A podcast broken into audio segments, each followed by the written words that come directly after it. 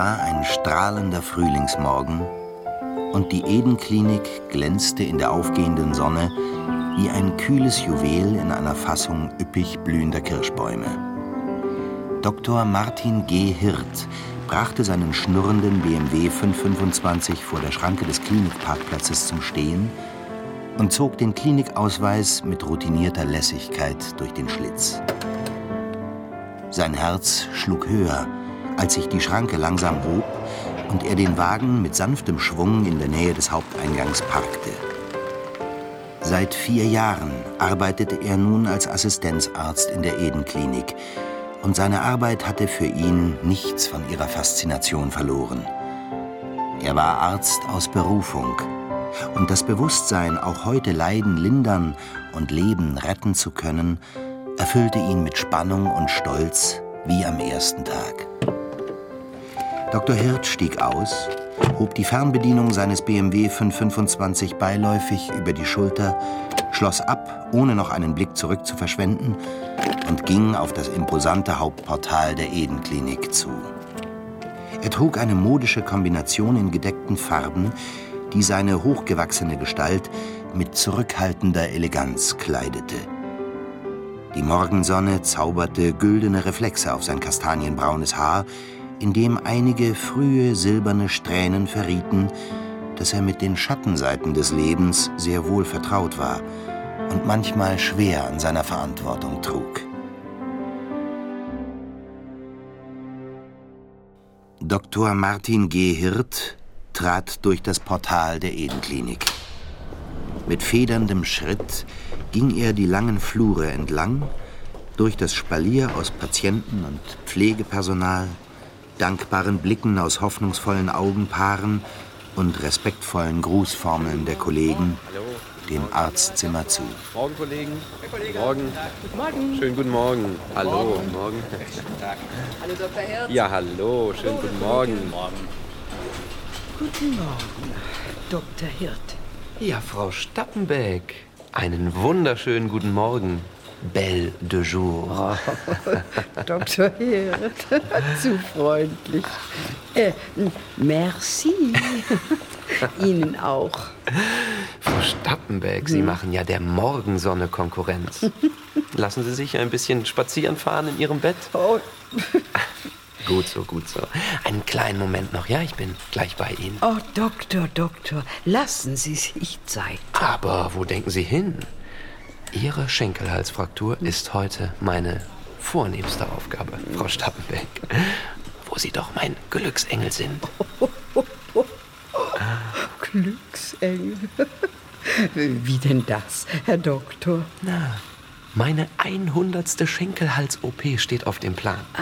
Das bedeutet, dass ich heute Abend meinen Katalog erfüllt habe und mich zur Facharztprüfung anmelden kann. Heute ist mein großer Tag, Frau Stappenbeck. Und das habe ich Ihnen zu verdanken. Ach so. Ja. Ach so. Ja, ja, ich gratuliere. Und mein Name soll nicht Dr. Martin G. Hirt sein, wenn ich mich nicht revanchieren werde. Sie werden zu Ihrem 70. wieder herumflitzen. Wie ein Wiesel, Frau Stappenbeck. Das verspreche ich Ihnen. Herr Doktor. Ehrensache, ma chère. Lassen Sie mich nur noch schnell meinen Arztkittel anziehen. Zu einem Rendezvous mit einer so charmanten Dame. Da geht man besser angemessen gekleidet, nicht wahr? Sie Schmeichler. Sie. Na, na, na, na. Na, Sie verstehen es zu trösten, Doktor. Ich, ich werde auch ganz tapfer sein. Das weiß ich. Äh, Wir sehen uns. Und das ganz bald, Frau Stappenbeck. Ja. A bientôt. A bientôt. Dr. Martin G. Hirt blickte dem Bett nach, ein unwiderstehliches Lächeln auf den Lippen. Seine hundertste Schenkelhalsoperation war nicht der einzige Grund für seine blendende Laune. Als sterile Schwester bei der OP war ihm Schwester Silke zugeteilt worden. Gleichsam eine Garantie dafür, dass die Operation reibungslos ablaufen würde. Mit ihr zu operieren war, als operiere ein einziger Mensch mit vier Händen. In völliger Übereinstimmung tanzten die Instrumente ihr glitzerndes Ballett. Ein Pas de deux in Titanstahl, Eine Kür der Tupfer und Skalpelle voller müheloser Leichtigkeit und traumwandlerischer Eleganz. Dr. Martin G. Hirt wurde nicht müde, sich zu versichern, dass er Schwester Silke ausschließlich aufgrund ihrer unvergleichlichen Fertigkeit als sterile Schwester schätzte. Und auch sie hielt sich so straff zurück wie ihr lichtblonder Pferdeschwanz. Doch Martin G. Hirt musste sich eingestehen, dass in seinem derzeitigen Junggesellenleben nichts einem erfüllenden, sinnlichen Erlebnis so nahe kam, wie dieses lebenrettende Zusammenspiel in rhythmischer Harmonie, diese wortlose Verständigung zweier ineinander verschränkter Augenpaare. Guten Morgen, Martin. Oh, Silke. Gerade habe ich. Dein großer Tag heute, Martin. Der große. Was? Ach so, natürlich. Ja. Der Schenkelhals. Ich, ich meine natürlich die Schenkelhalsfraktur. Meinst du? Ja. Ja. Die große Hundertste, meine ich. Schenkel. Halsfraktur, ja. ja. Deine Facharztprüfung. Heute Abend kannst du dich anmelden. Ja, zur großen Facharzt. Ja. Großartig, nicht? Du scheinst etwas nervös zu sein. Nervös? Nein. Nein, nein, ich war nur in Gedanken bei. Ja. Woanders gerade. Ich muss unbedingt noch in der Kantine ein beregtes, belegtes Brötchen holen, meine ich. Nimm die Abkürzung durch den Klinikkeller. Die Röntgenbesprechung fängt gleich an. Genau, der Klinikkeller. Natürlich, Silke. Ja, und dann Hals- und Beinbruch, Martin. wir sehen uns im OP. Ja, wir. Ja. Großer Gott. Beregtes Blödchen. Was jetzt? Ach ja, genau. Das Brötchen. Zur Kantine. Durch den Keller. Um sich zurechtzufinden im Bauch des Walfischs, wie das weit verzweigte Netz aus Kellern und Gängen unter der Eden-Klinik auch genannt wurde, bedurfte es jahrelanger Routine und eines geschärften Orientierungssinnes. Kein Problem für Dr. Martin G. Hirt. Für andere schon. Aber Schwester Jana, was machen Sie denn hier? Ach, kann ich Ihnen irgendwie behilflich sein? Oh, Dr. Hirt, ich. Ja, was ist denn? Gott sei Dank, dass Sie mich gefunden haben. Ich fürchtete schon, hier nie wieder herauszukommen. Aber tatsächlich ist dieses Labyrinth hier schon so mancher Schwesternschülerin zum Verhängnis geworden. Nein, Jana, ich bitte Sie. Liebe Jana, ich mache doch nur Spaß. Was suchen Sie denn so verzweifelt? Oh, Sie wissen doch. Bald ist Vollmond und der Kugelblitz. Ich, ich meine, unser Chefarzt Dr. Roller. Ja, was ist mit ihm? Hat, hat wirklich keine gute Laune. Und wenn ich. Ja. Oh, Herr Doktor. Aber ich bitte Sie. Jana, schauen Sie mir in die Augen. Ja. Ah, das klassische Flight-of-Fight-Syndrom. Aber Sie werden sich doch nicht vor unserem Chefarzt derart fürchten. Der Kugelblitz ist doch gerade mal 1,60 Meter groß. Klein, aber gemein. Nun ja, dafür ein alles überragender Leuchtturm in seinem Fach. Ja, eben. Und gewiss kein Unmensch, Jana. Ich. Ich mache ja Ihren Kittel ganz nass. Oh, naja, das kann man ja waschen.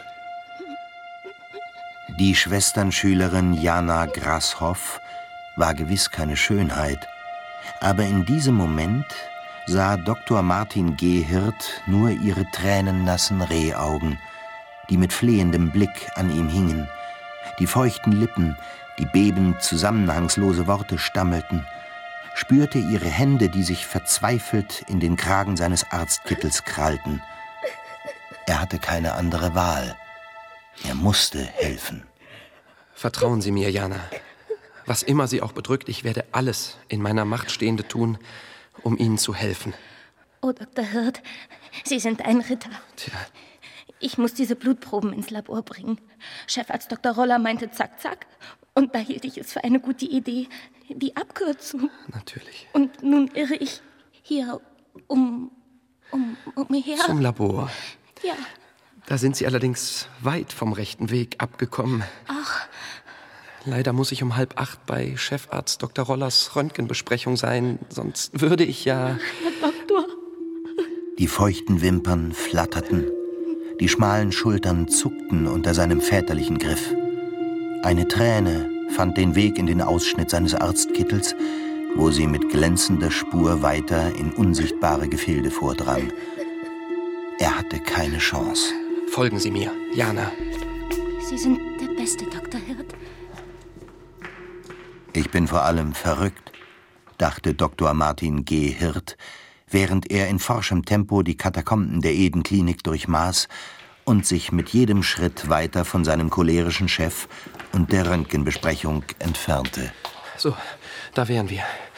Hinter dieser Tür befindet sich das Labor. Ich schlage vor, Sie wählen für den Rückweg die klassische Route am Tageslicht. Der Weg ist gut lesbar in großen Druckbuchstaben ausgeschildert. Oh, Herr Doktor, wie kann ich Ihnen jemals danken? Wenn Sie jetzt bitte einfach meinen Kittel freigeben würden. Oh, Verzeihung. Ich. Selbstverständlich. Ja. Nun entschuldigen Sie mich. Die Pflicht ruft. Oh, Dr. Hirt. Ja. Ich weiß ja nicht, wofür das G-Punkt in Ihrem Namen steht. Aber für mich werden Sie immer Martin, der gute Hirt sein. Ja. Wiedersehen. Sie haben Ja. Einen Wunsch offen, Doktor. Ich muss jetzt wirklich gehen. Vergessen Sie das nicht. Einen Wunsch. Dr. Martin G. Hirt riss sich los und eilte durch die Katakomben der Eden-Klinik auf seine Station zurück. Er spürte förmlich, wie sich das Unheil über seinem Haupt zusammenbraute. Vollmond, Kugelblitz, Röntgenbesprechung. Es war nicht mehr zu schaffen. Als er um zweieinhalb Minuten nach halb acht in den Raum trat, in dem in strenger Rangordnung die gesamte ärztliche Belegschaft saß, war ihm klar, dass er für seinen ritterlichen Einsatz teuer bezahlen würde. Chefarzt Dr. Roller thronte über der weiß gekleideten Schar wie Gottvater über seinem dienstfertigen Cherubim. Und er schnaubte vor Wut. Herd! Wo zum Teufel kommen Sie her? bitte viel Fiel es Ihnen so schwer, sich von Ihrem Morgenkaffee loszureißen? Nein, das- Mussten Sie noch schnell aus dem Kaffeesatz die heutigen Diagnosen lesen? Herr Dr. Roller, es tut mir Was unheimlich leid. ist das für ein verkommener Nachwuchs, dem ein Schluck Filterkaffee mehr gilt als das Wohl der anvertrauten Kreatur? Ich habe wirklich- Wo war dies Ärzteschaft? Eine unentschuldbare Disziplinlosigkeit. Wo kämen wir hin, wenn Ihre Lachsheit hier Schule machen würde? Schweigen Sie, Herr. Aber ich habe doch gar nichts Glauben Sie ja nicht, dass Sie mit Ihren billigen Ausreden hier durchkommen. Herr Chefarzt, Dr. Roller, es liegt mir fern. Ein solches Verhalten kann ich unmöglich durchgehen lassen, Herr. Das schreit förmlich nach strengen Ich Disziplinarmaßnahmen. bin selbstverständlich bereit, alle Konsequenzen für mein Handeln Haben zu... Sie das immer noch nicht gemerkt, Herr? Ihre unqualifizierten Kommentare sind hier nicht gefragt. Wer ist Ihr direkter Vorgesetzter? Bitte, Herr Chefarzt, Dr. Vosberg hat mit dieser Sache nichts... Osberg. Ja? Es scheint, als müsste ich Ihnen bei der Disziplinierung Ihres Teams mal wieder unter die Arme greifen. Ja, Herr Doktor. Was für ein Tagesablauf war für den anwesenden Hirt vorgesehen? Also, äh, Bitte. Auf dem OP-Plan steht meine hundertste Schenkelhalsfraktur, gefolgt von der Kniearthroskopie des Herrn... Danke, das genügt bereits. Ich schlage vor, unser Dr. Hirt assistiert mir heute stattdessen äh, bei dem anstehenden äh, Darmverschluss und in der Folge als Hakenhalter. Bitte, Herr Chefarzt. Schweigen Sie. Ich habe so lange auf diesen Nächsten Schenkelhals Punkt. gewartet. Diese OP ist die einzige, die mir in meinem Facharztkatalog noch fehlt. Facharzt? Herr, Herr Chefarzt, die 400 Blinddarme und 40 Schilddrüsen, die habe ich doch bereits vor langer Zeit. Facharzt! lassen Sie mir nur diesen einen Schenkel. Facharzt! Ein guter Witz. Nein, Hirt. Ein Darmverschluss ist jetzt für Sie genau das Richtige. Da können Sie was sehen von der Welt. Wir treffen uns nach der Visite, Hirt, bei mir. Die chirurgische Visite kam Dr. Martin G. Hirt heute vor, wie die Wiederholung der hoffnungsfrohen Ouvertüre des Tagesanfangs in Moll. Wie betäubt schritt er seine Patienten ab. Die erlittene Demütigung und die Unverhältnismäßigkeit der Strafe schmerzten ihn tief. Und wie um ihm endgültig das Herz zu brechen, traf er Schwester Silke im Flur. Seine sterile Schwester Silke, die ihm mit gesenktem Blick mitleidsvoll zuhauchte. Ich habe gehört, ich assistiere heute Dr. Vosberg. Ja. Oh, Martin, es tut mir so leid. Am Boden zerstört, begab er sich in den Operationssaal von Chefarzt Dr. Roller, wo der Patient mit Darmverschluss sich gerade ins Reich der Träume aufmachte.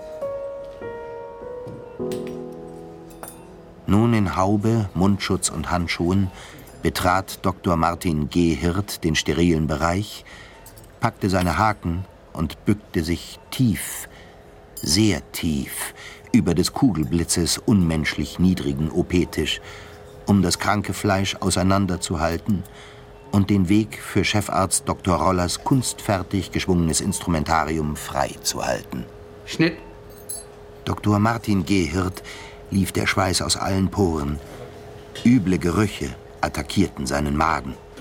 Er versuchte an etwas Schönes zu denken, an längst vergangene Jugendlieben oder an seinen letzten freien Tag, aber vergebens. Schwester Maria absaugen. Hirt, halten Sie gefälligst Ihre Haken fest. Sie sind nicht zum Vergnügen hier. Ja. Aber schweigen wir nun von den weiteren Fairnessen dieses schwarzen Tages. Ein gnädiges Schicksal ließ auch ihn irgendwie zu Ende gehen.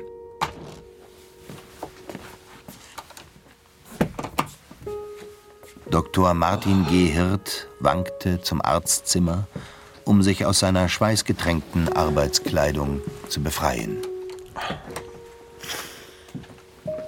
Martin, Jana, was wollen Sie denn hier? ich habe gehört, wie übel Ihnen mitgespielt wurde. Ich mache alles wieder gut, Martin. Sie haben noch einen Wunsch offen. Ich hab's versprochen. Ich bitte Sie, Jana, lassen Sie Ihren Kittel zu. Wenn man Sie hier sieht.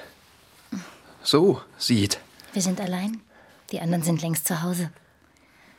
Aber Sie schwitzen ja. Tja, Geben Sie mir Ihren Kittel. der diensthabende Arzt könnte Ist in den ersten Stock gerufen worden. Ihr Hemd Aber Nachtschwester Gisela, habe ich per Notruf zu Patient Wiesner bestellt.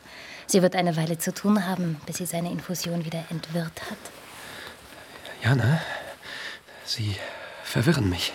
Machen Sie sich frei, Doktor. Ich bin im Dienst. Es ist Feierabend, Doktor. Entspannen Sie sich. Die Vorschrift. Und jetzt atmen Sie tief durch. Ja, Martin, Und Dr. Martin G. Hirt gab der Natur nach, die ihn so machtvoll rief, ließ sich fallen, treiben, gleiten, packte die Schwesternschülerin, umschlang sie gierig, ein Verdurstender, und versank, versenkte sich, verirrte sich heillos, ohne Wiederkehr, in ihrer Anatomie.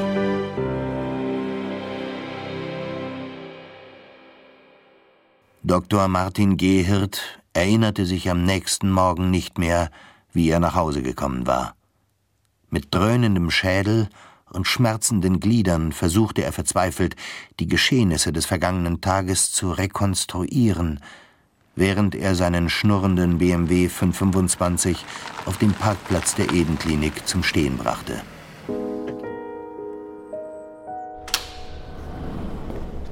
Heute vermied er es, Patienten und Belegschaft der Eden-Klinik in die Augen zu sehen. morgen. Guten Morgen. Hallo. Hallo, Herr Doktor. Guten Morgen. Herr Kollege, guten Tag. Guten Morgen. Hallo. Guten Morgen. Guten Morgen, Herr Kollege. Hallo, Dr. Hirt. Ja, hallo. Guten Morgen. Hallo, Herr Kollege. Morgen. Dr. Hirt. Ja. Monsieur le Docteur. Oh, Frau Stappenbeck. Ich. Es tut mir ja so leid. Was denn? Ich habe Sie. Nein, nein, nein. Ich musste Sie gestern im Stich Aber lassen. nicht doch, Doktor. Ist Ihre Schenkelhalsoperation denn erfolgreich verlaufen? Gar nicht. Oh, das tut mir aber leid. Ich meine, gar nicht. Wie? Ist sie verlaufen. Ein Reitunfall kam dazwischen. Ach. Mein Schenkelhals wurde zurückgestellt. Wie ärgerlich. Aber nicht doch. Denken Sie denn, ich lasse jemand anders an meine alten Knochen als Sie? Wo Sie sich doch so auf Ihre hundertste Schenkelhalsfraktur gefreut haben. Heute Abend können Sie sich für die Facharztprüfung anmelden. Nein, Frau Stappenbeck. Ja, und ich wollte Ihnen die gute Nachricht gleich selber überbringen. Und deswegen steht mein Bett hier im Flur rum und allen im Weg. Frau Stappenbeck, ich. Ich bin gerührt. Ja. Wenn Sie wüssten, wie sehr Sie mich erinnern. Hm? An meine Mutter. Gott hab sie selig. Ein Glücksengel sind Sie. Glücksengel. Ich bin sofort bei Ihnen. Ja. Lassen Sie mich nur schnell die Röntgenbesprechung. Ja, natürlich. Oh, verzeihen Sie, mein Pieper. Sobald. Ich melde mich wieder, Mhm. Frau Stappenbeck. Au revoir. Au revoir. Immer diese Eile. Es war ein Notfall. Im Schockraum hatte sich bereits die gesamte Belegschaft versammelt und wurde von Chefarzt Dr. Roller instruiert. Äh, Die Leitstelle hat zwei Krankenwagen angekündigt. Ein Einführungskurs in die Kunst des Motorsägens, den so leicht keiner der Beteiligten vergessen wird. Drei Verletzte. Ein Anfänger scheint die Kontrolle über seine Säge verloren zu haben. Das Gerät hat wie ein Geschoss einen Halbkreis beschrieben und dabei zerfetzt, was sich ihm in den Weg stellte. Ein Kopf, Skalpierungsverletzung mit Knochenverletzung und freiliegender Hirnmasse. Ein offenes Bauchtrauma und eine offene Trümmerfraktur des rechten Oberschenkels, der die Säge wohl in ihrem Flug abgefangen hat. Der Kursteilnehmer, der die Säge führte, sitzt auch im Rettungswagen. Der- Klinikseelsorger wird sich um ihn kümmern. Da sind sie. Die Türen öffneten sich und die Sanitäter schoben drei Liegen herein, auf denen sich stöhnende Patienten wälzten. Selbst der Notarzt, blutverschmiert und kreidebleich, sah aus, als hätte er eine Behandlung nötig. 23-jähriger Patient mit Kopfverletzung. Die Blutung konnte ich stillen, Branül im rechten Unterarm. Ich habe Volumenersatzlösung gegeben, Kochsalzlösung, 5 Milligramm Noradrenalin auf 50 Milligramm ähm, NaCl plus 5 Milligramm Dipidolor. Kreislaufparameter zuletzt bei 100 zu 60, Puls 92. 36-jähriger Patient mit offenem Bauchtrauma, Versorgung wie oben, Kreislaufparameter bei 90 zu 60, Puls 104. 28-jähriger Patient mit offener Trümmerfraktur des Oberschenkels, Zustand nach arterieller Blutung, Arteria femoralis abgeklemmt, Klemme im Verband, Abklemmzeitpunkt 7.45 Uhr. Der Verursacher des Unfalls, 23 Jahre, spricht nicht, rührt sich nicht, Versorgung wie folgt. Ich will sofort Röntgenbilder, dazu Labor und kreuzen die zwölf Konserven Blut. Wir operieren parallel. Lassen Sie alle drei OPs vorbereiten. Frau Dr. Merz übernimmt die Anästhesie. Äh, Dr. Broder, Sie kümmern sich um die Kopfverletzung, sobald die Untersuchungsergebnisse vorliegen. Ich übernehme die Bauchwunde. Bleibt Dr. Herd für den Oberschenkel. Jawohl. Schwester Silke wird Ihnen als sterile Schwester zur Seite stehen. Sehr gern. Viel Glück, meine Herren. Und hier stand er wieder. Dr. Martin G. Hirt, Arzt aus Berufung, auf Berg- und Talfahrt auf der Fieberkurve des Lebens, im OP, dem Zentrum und Ziel seiner Wünsche, bereit, Leben zu retten und Leiden zu lindern. Seine Müdigkeit war wie weggeblasen.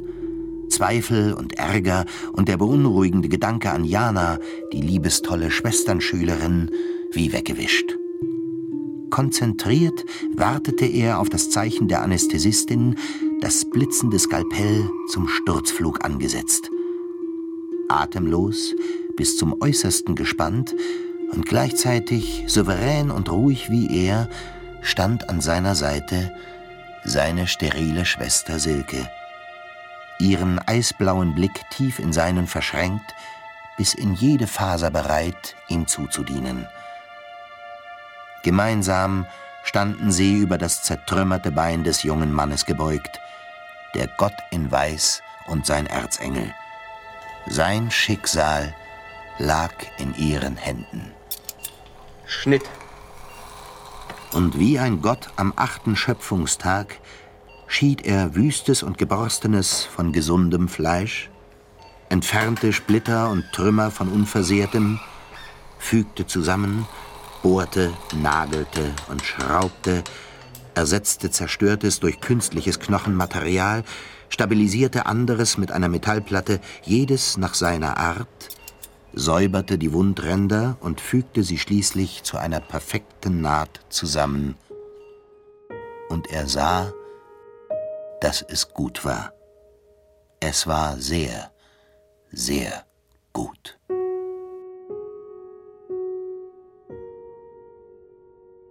Viele Stunden später schwebte Dr. Martin Gehirt nach getaner Arbeit wie auf Wolken zum Stationszimmer, um den Verlauf der Operation für die Akte zu protokollieren. Kaum hatte er die Schreibarbeit erledigt, als er plötzlich eine Hand auf seiner Schulter spürte. Es waren die zarten Finger Silkes, seiner sterilen Schwester, der er auch heute wieder so viel zu verdanken hatte. Er wird es schaffen, Martin. Du hast großartige Arbeit geleistet. Ohne dich hätte ich das nicht geschafft, Silke. Mit dir zu operieren ist. Ach. ist etwas ganz Besonderes. Der Zustand des Unfallopfers mit der Kopfverletzung ist auch stabil. Dr. Bruder hat gekämpft. In der ersten Stunde war eine Reanimation nötig, aber nun scheint er über den Berg. Gut. Chefarzt Dr. Rollers Patient mit dem offenen Bauchtrauma allerdings. Was ist mit ihm? Ach, Martin. Er konnte nichts mehr für ihn tun. Sein Leben ist verlöscht. Sie schwiegen. So nahe beieinander lagen Leben und Tod, Allmacht und Ohnmacht, Höhenflug und Sturz ins Bodenlose, dass einem beim bloßen Gedanken daran schwindlig werden konnte. Es war Dr. Martin Gehirt, als müsse das Leid dieser Welt seine Brust sprengen, wenn er nicht augenblicklich seine Lippen auf jene Silkes pressen würde. Sie war sein Fels in der Brandung des Lebens, sein Floß in den Stromschnellen des Schicksals, die einzige Seelenverwandte, von der er Verständnis, Erlösung erwarten durfte. Silke? Martin? Seit so langer Zeit wollte ich es dir sagen. Was denn, Martin? Martin, Jana, da bist du ja. was machst du denn hier? Ich dachte, du holst mich ab. Aber warum sollte ich? Martin, warum sagst du das? Ich. Äh. Geh dann mal. Nein, Silke, bitte bleib. Wiedersehen. Ich. Geh nicht. Ich muss noch. Frau Stappenbecks Morphiuminfusion prüfen. Silke, Einen schönen Abend wünsche ich noch.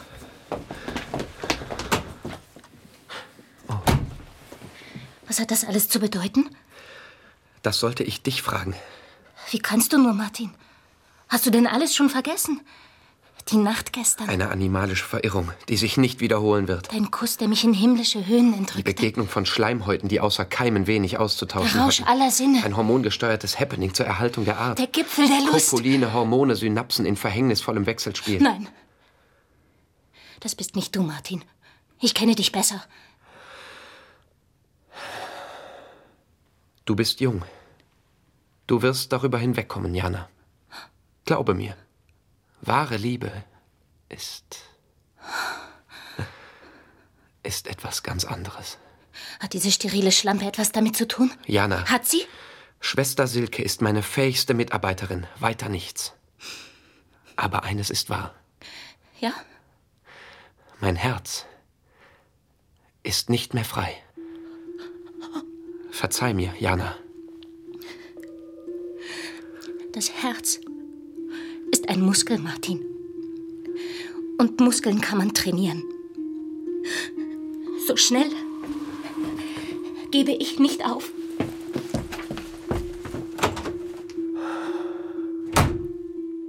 In dieser Nacht durchjagten wirre Traumbilder Dr. Martin Gehirts leichten Schlaf. Lüstern verrenkte Schwesternschülerinnen in abenteuerlichen Stellungen folgten auf akute Darmverschlüsse, zertrümmerte Oberschenkel auf lichtblonde Pferdeschwänze, deren goldener Widerschein in unerreichbarer Ferne verglimmte. Erst der Weg zur Arbeit ließ ihn am nächsten Morgen wieder zur Ruhe kommen. Die Eden-Klinik ragte wie ein Fels aus der tosenden Brandung wirrer Gefühle und verhieß Dr. Martin G. Hirt Sicherheit und Halt. Denn Arbeit hieß seine Therapie gegen Krankheiten des Körpers wie des Geistes und erst recht des Herzens. Und er befand sich auf dem Weg zum Einsatz. Alles war gut. Im Stationszimmer war bereits die gesamte ärztliche Belegschaft versammelt. Guten Morgen, meine Damen, meine Herren. Guten Morgen, Herr Doktor. Wir beginnen mit der Röntgenbesprechung. Und zuvor jedoch eine Frage an die Kollegen, die gestern als Letzte die Klinik verlassen haben. Unerfreulicherweise fand Nachtschwester Gisela Patientin Stappenbeck mit einer Morphiuminfusion von 10 Milliliter pro Stunde vor. Das konnte gerade noch Schlimmeres verhindern. Ein Milliliter war verordnet. Das Ganze hätte tödliche Folgen haben können. Die zuständige Schwester Silke behauptet jedoch steif und fest, den Infusomaten kontrolliert und korrekt eingestellt zu haben. Ist irgendjemandem gestern Abend eine Unregelmäßigkeit auf der Station aufgefallen? Nee, absolut Äh, nichts. Kollege Hirt? Ich? Äh, Nein.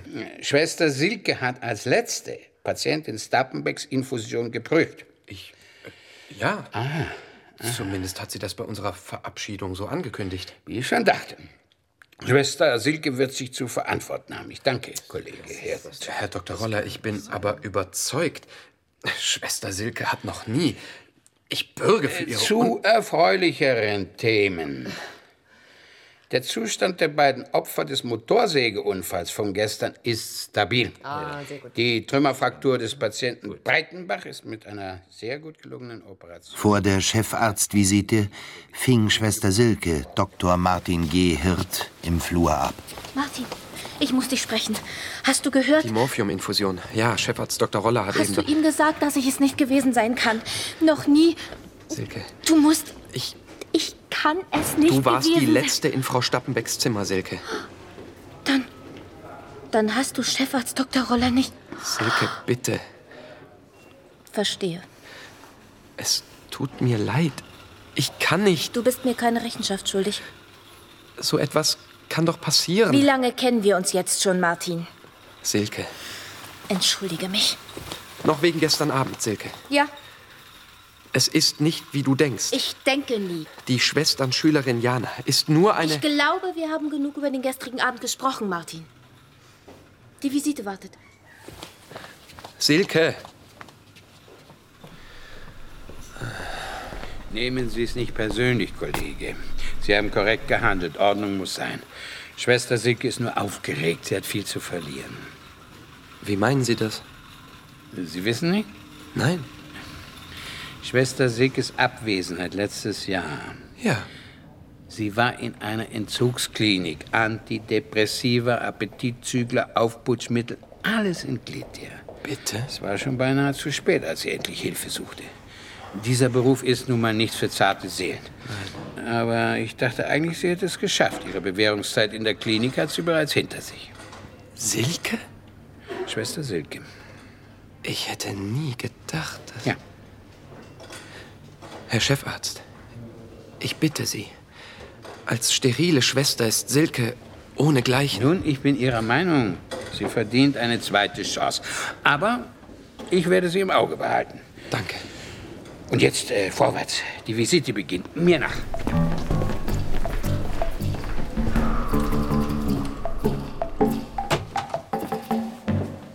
Morgen. Oh, guten Morgen, Herr Chefarzt. Morgen, Doktors. Guten Morgen. Frau Stappenbeck. Der unangenehme Vorfall von heute Nacht wird sich nicht wiederholen. Dafür bürge Aber, ich. aber ich bitte Sie, es ist ja nichts weiter passiert. Ich habe einfach nur sehr gut geschlafen. Ihr Schenkelhals wird heute Nachmittag operiert. Von Dr. Hirt. Demselben. Wie schön. Ja. Ach, was lange währt. Der nächste Patient. Wird endlich gut, Frau Stappenbeck. Ja, sicher. Ich verspreche es Ihnen. Danke.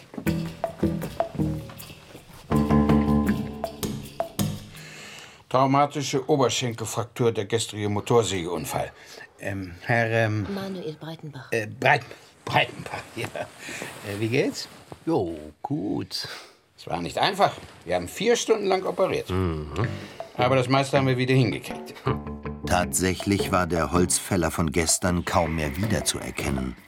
Nur eine leichte Blässe lag noch über dem sonnengebräunten Gesicht des Naturburschen, das schon wieder ein dreistes Lächeln in Richtung der schönen Schwester Silke wagte. Dr. Martin G. Hirt musste zugeben, dass Manuel Breitenbach ihm sympathischer war, als er gestern in Narkose, Thrombosestrümpfen und Netzunterhose vor ihm lag. Er fühlte eine heftige Abneigung gegen den sportlichen jungen Mann in sich aufsteigen. Äh, Schwester Silke, machen Sie die Wunde frei. Verzeihung. Aber gerne, Schwester. Au! Och, man hätte sie besser Aua! rasieren müssen. Das wächst wieder nach. Menno, Menno, Schwester, Sie sind auch nicht von schlechten Eltern. Die Wunde sieht gut aus. Blendend. Wir beginnen mit der Physiotherapie. Leichte Bewegung des anderen Beines zur Thromboseprophylaxe. Ich freue mich schon, Schwester. Ich werde dem Physiotherapeuten Bescheid sagen, dass mit der Mobilisation begonnen werden kann. Oh, bitte kann das nicht die Schwester mit den Zauberfingern hier übernehmen? Ich mobilisiere mich jetzt schon. Ich spüre es. Herr Ondatje ist unser bester Physiotherapeut. Ich versichere Ihnen, er beherrscht sein Fach. Dann nebeneinander mal. Nicht wahr, Schwester? Wie war Ihr Name? Silke. Silke. Silke. Na, äh, dann. Äh, Entschuldigen Sie mich einen Augenblick, Chefarzt Dr. Roller. ja? Ich brauche dringend eine Desinfektion.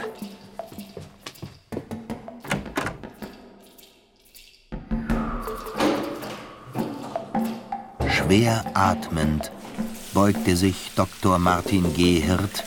Über das Spülbecken des Personalklos und versuchte, in der tosenden Brandung seiner Gefühle einen klaren Gedanken zu fassen. Was war nur in ihn gefahren? Es war nachzuvollziehen, dass Schwester Silke in ihrer Bedrängnis empfänglich für Bestätigung war. Aber er hatte den Blick seiner sterilen Schwester gesehen, als sie sich über das muskulöse Bein des Holzfällers beugte. Sollte die Drogensucht nicht ihr einziges Laster sein?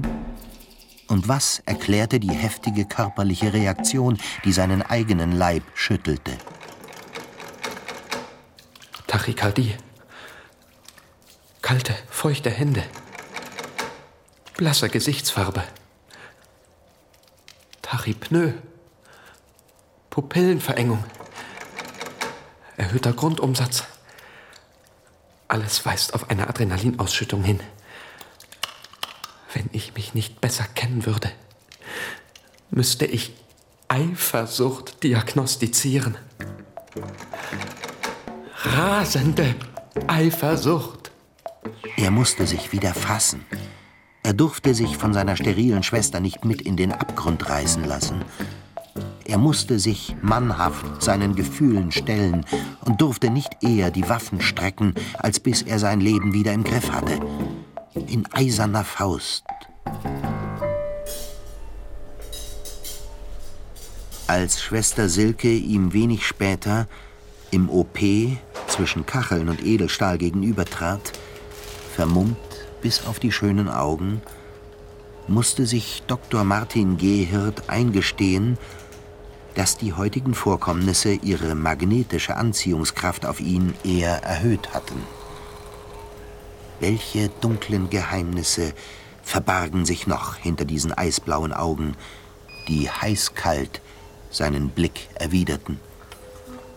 Mit plötzlicher Klarsicht erkannte er, in welch heilloser Verwirrung ihrer beider Schicksalsfäden bereits ineinander verstrickt waren. Ein gordischer Knoten, der nur durch einen kühnen Schwerthieb zu lösen war. Schnitt. Wie ein vorweggenommenes Duell erschien ihm heute das Geklapper des chirurgischen Instrumentariums auf blutigem Schlachtfeld. Absaugen.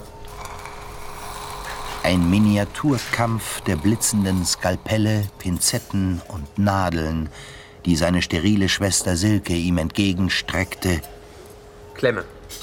Während sie ihn durch den Sehschlitz ihres geschlossenen Visiers aus Haube und Mundschutz keine Sekunde lang aus den Augen ließ. Schwester, Stirntupfen. Wer würde diesen Kampf gewinnen? Diese gegenseitige Operation am offenen Herzen? Die heißkalte Amazone oder der grün geröstete Ritter aus Leidenschaft? Bleiben Sie dabei, wenn es wieder heißt, die Edenklinik. Heiße Herzen unter weißen Kitteln.